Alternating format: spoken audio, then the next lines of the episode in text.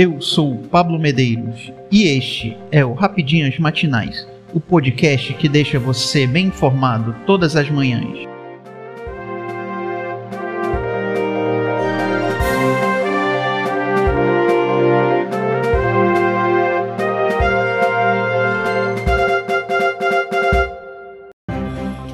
Quinta-feira, 1 de setembro de 2022. Vamos às principais notícias.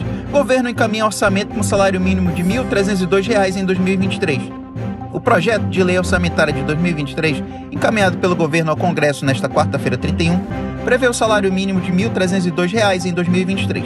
O valor é R$ 8 maior em relação à quantia de R$ 1.294, aprovado na Lei de Diretrizes Orçamentárias LDO.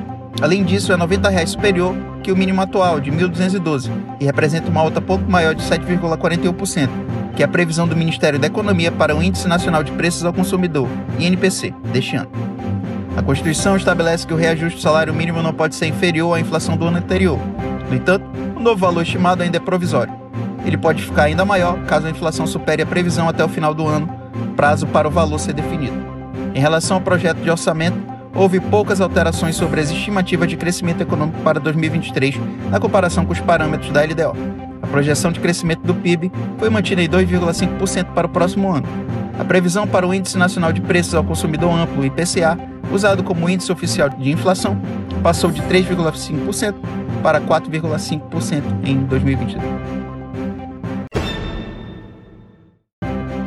CAD aprova a venda de refinaria da Petrobras em Manaus. A Ream Participações do Grupo Atem é a nova dona da refinaria Isaac Sabá em Manaus, Amazonas. O valor da compra aprovado pelo Conselho Administrativo de Defesa Econômica CAD é de 189,5 milhões de dólares. A venda já havia sido fechada em agosto do ano passado, mas faltava a aprovação do CAD. A negociação também estava em análise desde o início deste mês, quando a relatoria pediu vistas. Em acordo, a Petrobras se comprometeu a vender pelo menos oito refinarias para atender a concorrência de mercado. Isso inclui também os ativos logísticos, como dutos e até um terminal aquaviário.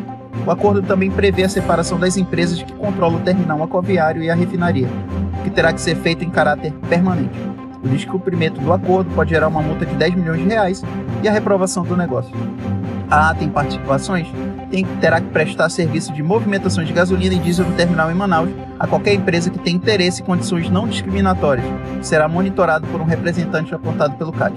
A empresa terá ainda que atender aos pedidos de conexão dutoviária de concorrentes em seu terminal efetuado por 36 meses, tempo de duração do acordo. Após esse período, as conexões terão caráter permanente e não poderão ser interrompidas sem prévia autorização do CAD e da Agência Nacional do Petróleo. Rainha Elizabeth II quebra a tradição e receberá novo premier britânico em seu castelo na Escócia. Na próxima segunda-feira, 5, o Reino Unido vai conhecer o seu novo primeiro-ministro e, devido aos problemas de mobilidade, a Rainha Elizabeth II receberá na terça-feira o premier em sua residência escocesa de Balmoral, algo inédito para a soberana de 96 anos. A informação foi passada pelo porta-voz do Palácio de Buckingham. Tradicionalmente, a monarca recebe os novos chefes de governo no Palácio de Buckingham, em Londres, mas por conta de suas dificuldades para viajar, ela falará diferente. Essa será a primeira vez que a chamada cerimônia de beijamão acontecerá fora de Londres, desde que o primeiro-ministro Winston Churchill deu boas-vindas a Elizabeth no aeroporto de Heathrow em 1952, quando ela se tornou rainha após a morte de seu pai enquanto estava viajando. A saúde de Elizabeth II tem sido motivo de crescente preocupação desde outubro de 2021, quando ela passou uma noite internada para se submeter a exames médicos cuja natureza nunca foi especificada. Suas aparições públicas são cada vez mais raras. Desde julho, quando Boris Johnson renunciou ao cargo, a ministra das Relações Exteriores, Liz Truss, e o ex-ministro das Finanças, Rishi Sunak, disputam o cargo de primeiro-ministro. Na segunda-feira, um deles vai ser o mais novo chefe de governo do Reino Unido. Com um chapéu completo de Pedro, Flamengo goleia o Vélez Sarsfield na semifinal da Libertadores. Sem dificuldades, o Flamengo venceu o Vélez Sarsfield na Argentina pela ida das semifinais da Copa Libertadores da América por 4 a 0 e abre uma grande vantagem para a classificação à final. A equipe rubro-negra teve mais domínio do jogo e abriu o placar aos 32 minutos. Léo Pereira cruzou na direita e Pedro deu um leve toque para as redes. Na sequência, o Vélez tentou responder e mandou uma bola na trave, mas nos acréscimos, Gabi deu uma linda assistência para Everton Ribeiro, que bateu no mesmo cantinho do primeiro gol e ampliou. No segundo tempo, o enredo permaneceu o mesmo e aos 16 minutos Pedro marcou chutando cruzado. Abatido, o time argentino estava perdido em campo e aos 38 minutos levou mais um. Pedro fez o seu terceiro no jogo pelo lado esquerdo, decretou a vitória por 4 a 0. Com o pé na final, o jogo de volta será 7 de setembro, no Maracanã.